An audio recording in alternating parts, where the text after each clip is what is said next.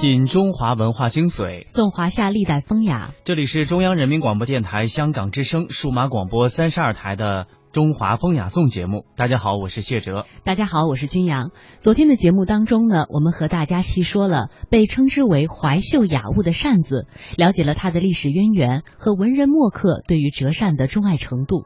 在中国人的世界当中，小小的扇子作为中国器物的重要一支，不仅是来源于人们朝凉帐日的生活所需，更是与诗词歌赋、书画雕刻、戏曲歌舞等交汇融合，形成了自己独特的、内涵丰富的文化语言。扇子在中国源远流长，自其在上古时期出现之后，随着朝代的发展。功能由其最初的帐面遮阳挡风纳凉，逐渐形成了以在扇面上题诗作画为核心的扇子文化。明清的文人墨客题扇画扇成为一种时尚，许多文人都喜欢在扇子上舞文弄墨，表达志趣。所画题材广泛，风格多样。虽然书面扇画幅不盈尺，但是。花鸟鱼虫、山水仕女、人物故事无所不有，真可谓是千姿百态。也因此出现了中国绘画中的一个专门的艺术品种，叫扇画。比较著名的有明代的大才子唐伯虎，他不仅擅长绘画，而且书法颇佳，诗文也不拘一格。他的扇面书画极为有名，传世至今的珍品有《三房刻制》。扇面上远山朦胧，近处呃树木葱茏，几间房屋掩映其中。上题小诗一首：红树黄芳野老家，日高小犬吠篱笆。河村会意无他事，定使人来借看花。画性诗意融为一体。明代另外一位擅长画扇子的著名画家，这就是文征明了。现在保存在南京博物院中有一柄书画的折扇，就是留下的精品。扇面呢，一面画的是雨景山水，虚实相宜，自然山水与人融为了一体；这另外一面呢，是一首夏日睡起的诗歌，清新隽永。明代还有一个叫知廷训的文人，以拟人的手法为扇子写了一篇传记，名叫《持风使者传》，讲述了扇子的历史、功用、种类和特性等等。从此呢，人们就把扇子又称作是持风使者了。清朝著名书画家、文学家郑板桥一生中只画过十把扇子。有这样一个传说：有一年，郑板桥回兴化老家过年，到了镇江，已经是腊月二十九。身上的钱就没有了，他不想打扰朋友，就想找家旅店住下来。可连找了几家，都因为没有钱被拒了。好容易找到一家小旅店住了下来。第二天呢，店老板来到郑板桥的房间说：“先生，我们店小利微，生意清淡。您如果有钱呢，请先付给我，添一些年货；如果没有，那就委屈你和我们将就着过年了。”郑板桥看着憨厚的店老板，想了想，就让他去街上买了一些白纸面的扇子，等自己画好之后，再拿到街上去卖，一定可以卖一个好价钱。将信将疑的店老板买来十把白纸面的扇子，郑板桥连夜画好。大年初一，郑板桥对店老板说：“你马上开一扇门，呃，拿张凳子放在门外，然后拿把扇子，不停的扇。”如果有人要买，你想要多少银子就卖多少银子。店老板在门口扇呐扇呐，一会儿就聚集了很多好奇的人。有一个识画之人，一看是郑板桥画的扇子，就问店老板要多少钱一把。店老板伸手要二两银子，那个人呢没有丝毫犹豫，掏出二两银子买了把扇子。其他明白过来的人呢也纷纷索要扇子，一会儿九把扇子就卖光了。等他卖完之后，发现郑板桥已经拿着剩下的一把扇子走了。当别人告诉他为他画扇子的人是郑板桥时，店老板十分懊悔自己没有好好招待他。扇面入字入画，使人赏心悦目，给人带来美的享受。话说，在公元一七三六年，紫禁城迎来了一位新的皇帝乾隆。正是这位一生钟爱珍奇异宝的皇帝，使清代的宫廷收藏达到了鼎盛。乾隆九年伊始，他便下诏对于清宫收藏的书画文物普查造册。历时有六十二年，最后终成《石渠宝笈》一书，成为了中国书画史上集大成的旷古巨作。而其中收录著有的扇面集册有四十三种，多达七百八十六幅。那么，为什么人们对小小的扇面收藏会如此的乐此不疲呢？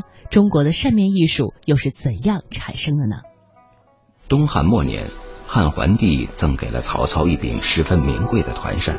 却不慎被杨修将一滴墨溅到了扇面上，于是杨修急中生智，把这滴墨画成了一只玉飞的苍蝇，还赋诗云：“小小苍蝇岂能撼大树？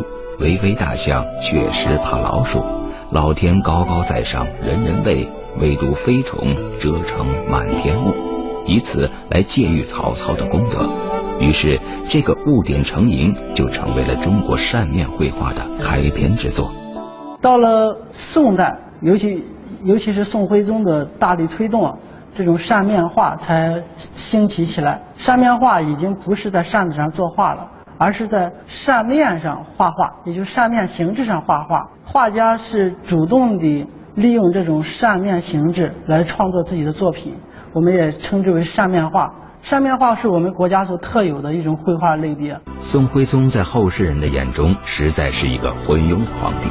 但却是一位出色的艺术家，他一生痴迷书画，在位期间还特别设立了皇家的画院机构，招募众多优秀的画家在这里专事创作。这幅宋徽宗召集的《琵琶山鸟图》是流传至今较早的一幅扇面绘画，图中琵琶果实累累，枝叶繁盛，一只山雀栖于枝上，不仅片片树叶均不雷同。甚至连山雀的斑斓羽毛和神态也栩栩如生。在宋徽宗的引领和推动下，一时间天下丹青名手纷纷研习笔墨，经营画扇。在流传至今的宋人画册中，百幅小品仅扇面就占了六十多幅，可见宋代团扇扇面在当时的中国书画界的重要位置。